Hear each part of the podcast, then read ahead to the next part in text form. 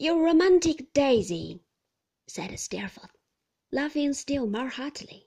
Why should I trouble myself that a parcel of heavy-headed fellows may gape and hold up their hands?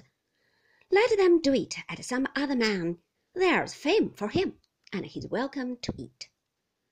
I was abashed at having made so great a mistake, and I was glad to change the subject.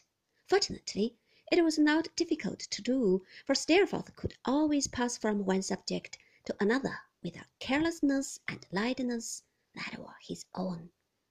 Lunch succeeded to our sightseeing, and the short winter day wore away so fast that it was dusk when the stage coach stopped with us at an old brick house at Highgate on the summit of the hill.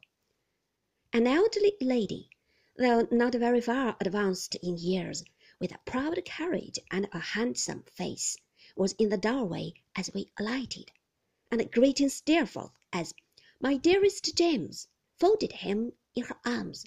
To this lady he presented me as his mother, and she gave me a stately welcome.